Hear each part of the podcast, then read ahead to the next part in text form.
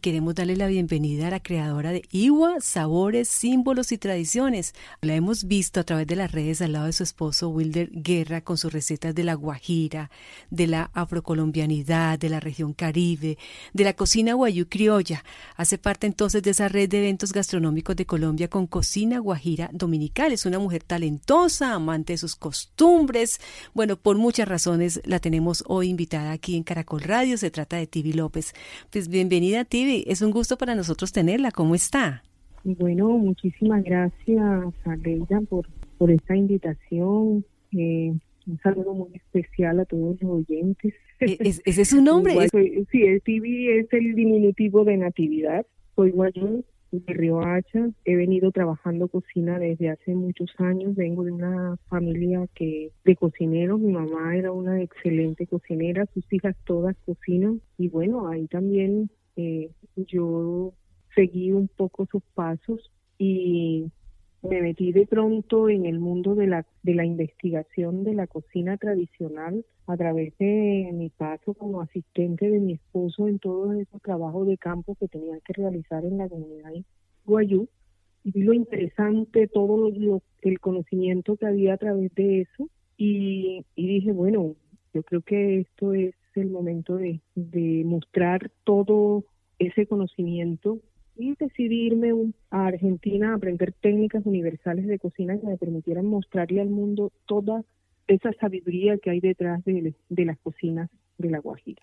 Tibi, pero antes de empezar entonces con ese mundo, como usted dice, de la cocina, pensaría que usted como que no estaba muy decidida porque usted antes había estudiado arquitectura. Sí, sí, sí. Sí, yo estudié arquitectura y pero después como te decía, decidí meterme en este mundo, ¿no? Me dejé a un lado ese proceso y me metí, después de tener a, nuestros hijos, decidí irme ya con los chicos grandes, me decidí meter de lleno en el mundo de la cocina. Y es cuando me voy a Argentina a aprender estas técnicas y creo esta empresa que tiene como objetivo eh, principal empacar todos los productos característicos del territorio desértico de La Guajira. Escogí Igua, porque es la estrella que nos anuncia las primeras lluvias de la primavera. Es esa estrella que nos anuncia esas lluviecitas que, que llegan a la Guajira a partir de marzo, que nos caen, eh, que si bien es cierto, caen en algunos territorios, en algunas partes de la Guajira no alcanza a humedecerse totalmente, pero que nos da allí pues toda la, la herramienta para que nosotros podamos hacer nuestras rosas, nuestras pequeñas rosas o es la pequeña huerta donde uno siembra lo que es el maíz, frijol, patilla, melón y todos estos eh, alimentos que son de pequeños, eh, para recoger muy rápido, o sea, de pequeñas cosechas, que son de 45 días a 3 meses. Todo este proceso lleva todo un componente familiar enorme ahí, porque al momento de hacerse esa rosa, no solo, toda la familia se congrega alrededor de ello y cuando yo empecé a anotar toda esa serie de cosas, vi que era necesario no solamente por el punto de vista de la cocina, sino también de ver cómo se mostrar cómo se fortalecía la familia alrededor de una de una rosa, de una paella. Entonces, eh, también empecé a notar las características que tienen estas, estos productos con relación a nosotros. Por lo menos nuestro pepino es blanco. Nuestro melón también tiene unas características muy diferentes, igual que el frijol, con relación al resto de, los frijoles que nosotros conocemos. Y vi que era necesario pues mostrar toda esa serie de productos que son muy propios nuestros y que detrás de todo eso había un conocimiento en las preparaciones y fue cuando empezamos a entonces a organizar Igua. Usted ha hablado que, que es una empresa verde y con sentido social. Bueno, Igua es verde porque Igua tiene productos de mar, productos de tierra, productos de la huerta y no tiene ningún tipo de conservantes en la preparación de estos productos porque no preferimos recoger un producto antes de echarle cualquier tipo de conservante. Los conservantes que maneja Igua son estrictamente naturales, que son el azúcar para las, mermeladas o jaleas, que es las conservas dulces, la sal, que es el otro conservante natural, y el vinagre, que es el con el que hacemos otra serie de productos, que también es un producto natural. es una empresa social porque cuando creamos Igua decidimos que nosotros no íbamos a comprarle ningún ingrediente, ningún alimento, ningún producto al comercio. Era directamente con nuestras guayú, que nosotros le llamamos marchanta, estas mujeres que llegan desde su comunidad hacia la ciudad vendiendo sus productos, entonces ellas eran a las personas a las que igual le compraba los productos. Ellas son las que producen, las que recogen todos estos productos que Igua empaca. Y es que las recetas de Igua, todas surgen de la tradición oral. En todo este trabajo que yo fui haciendo con, con todas estas comunidades y Wilder, fui recogiendo muchas de las recetas que hicieron posible el empaque de estos productos de Igua. Por el momento entonces Igua no produce. No, Igua no está produciendo. Tenemos eh, un tiempo de, tuvimos un tiempo de receso.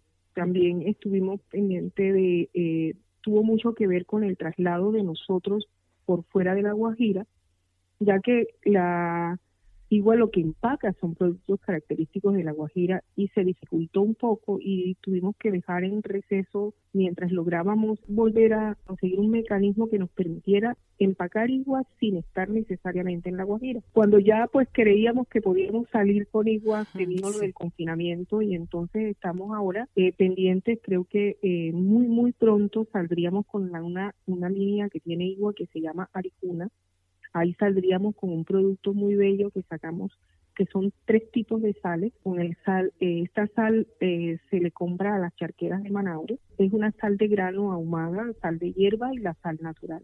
Vamos a salir inicialmente con eso mientras nosotros, eh, mientras el país y el mundo siguen este confinamiento. Hay que estar entonces muy pendientes de, de, las redes porque ustedes tienen su página en Facebook que es IWA. Ese, ese IWA se escribe I I-W-A, ¿no? I, exactamente. Tibi, pero también eh, hemos tenido la oportunidad de verla y esto pues al lado de, de su esposo con la gente de, de, la red de eventos gastronómicos de Colombia en algo que ustedes han denominado Cocina Guajira Dominical. Ha sido una experiencia muy interesante, muy bonita. Cuéntenos un poco acerca de esta experiencia, Tibi. Bueno, esto sí es verdad que es una experiencia muy linda y estamos muy, muy contentos con esto de la cocina guajira dominicana. Creo que en este confinamiento surge para que nosotros hagamos muchísimas de las cosas que uno siempre soñó y que solo hasta ahora se, eh, se le da la oportunidad de hacer. Mas, sin embargo, nosotros este, esto que estamos haciendo, eh, Wilder lo hacía a través del Banco de la República en, eh, cuando estuvo gerenciando allá un evento que se llama La Cocina Importa, Cocina con Identidad, y era un evento que trataba si bien es cierto era un evento de cocina, también tenía un 70% de la parte académica, ¿no? Era académica, que se daba a la tarea de recuperar y de eh, toda esta serie de, y de congregar a todas estas personas que estaban trabajando en investigación alrededor de la cocina, pero que la cocina importa también lo que quería era rescatar toda esa serie de recetas nuestras de esa cocina que se va perdiendo con el tiempo y empezamos a recuperar y a dar a, a dar eh, tenía muchos componentes entre eso el componente también de el plato en peligro siempre teníamos un plato en peligro que se llamaba así y era esa receta que tenían nuestras abuelas pero que se iba perdiendo y la convertimos como una especie de concurso pero fue muy lindo porque la gente se motivaba llegaba y hacía eh, y investigaba con sus con sus mayores sobre recetas y terminaban concursando y se lograron hacer siete eventos de la cocina importa. Cuando pasamos a, San Andrés, pues en San Andrés se hizo un evento también muy parecido con todos esos saberes de la isla, de todas esas técnicas de cocina que tiene la isla que son maravillosas y se creó un evento que se llamaba Nuestros Sabores. Eh, allí es donde empezamos a trabajar con la red de eventos del ministerio, con el doctor Carlos Vives, que fue un apoyo fundamental para estos tres eventos que logramos hacer cuando estábamos en San Andrés y que espero que siga apoyándolos ahora que ya no estamos allá. Y ahí pues empezamos a, hacer todo este tipo de, de recetas, de recetas sí, pero más que todo demostrar el conocimiento que, que había detrás de cada receta, toda, toda la historia que hay detrás de cada receta. Eso lo escribe Wilder, maravilloso, y pues yo cocino, él escribe, y estamos muy contentos con esto de la cocina dominical. ¿Cómo se, se llega entonces a la determinación? ¿Qué es lo que van a preparar para la cocina guajira dominical? Bueno, esa es una muy buena pregunta porque tanto Wilder como yo sabemos de la diversidad, compartimos la diversidad de la cocina guajira, que es una cocina que tiene como madre a la cocina guayú, pero que tenemos otras cocinas como la cocina afra, nuestra cocina criolla, nuestra cocina de esa gran influencia del Caribe. Entonces es muy variada y también son muchos los platos que hay. No es fácil todos las semanas escoger el plato del domingo, pero bueno, nos dimos a la tarea de que podríamos dividirlos entre cocina guayú, cocina criolla, cocina de influencia caribe, independientemente de que fueran también desayuno, almuerzo y cena. Entonces, si ves en lo que va de la cocina tradicional guajira dominical, encontrarás recetas guayú, recetas de mucha influencia de nuestro Caribe, pero también mucha influencia de la cocina criolla y trabajaremos más adelante las otras cocinas porque en el sur de la Guajira también hay una cocina maravillosa, hay pueblos que tienen platos muy muy exclusivos de ellos nosotros quisimos con, Cocina Dominical Guajira, quisimos no solamente darle a conocer nuestra cocina, darle a conocer las recetas, sino también la historia y el porqué de las recetas. Eso consideramos que era algo importante que queríamos mostrar y es donde Wilder hace toda esa investigación histórica que ustedes leen en cada una de las recetas cada domingo. Entonces, todo eso los invito a que sigan viendo, mm, siguiéndonos en las redes para seguir nosotros mostrándole toda esa variedad de platos. Bueno, yo les confieso que cuando llamé a Tibi, yo le dije, Tibi, por favor, se prepara y me dice, me cuenta, porque es que en la entrevista le voy a preguntar acerca del plato preferido y ella me contestó, pero es que son tantos. ¿Sí hizo la tarea, Tibi? Sí, bueno, hay muchos platos que me gustan. Claro. Sí, pero los platos de mar son los que los que más me gusta preparar. Creo que me identifico más con ellos, eh, con los platos de, de la parte de con los mariscos, con los pescados. Hay un plato que sí está totalmente perdido, lo cual me he dado a la tarea de recuperar hace varios años. Se lo he llevado a varias partes queriendo pues conseguir como el apoyo para esto y es el el plato de arroz de madre perla. Arroz de madre perla. resulta que la Guajira tuvo rancherías de perla y los guayú buceaban, sacaban cantidades, toneladas de, de perlas de la ostra perlífera. Sí. Para sacar una perla me imagino que tendrían que abrir 100, 200 para poder sacar una.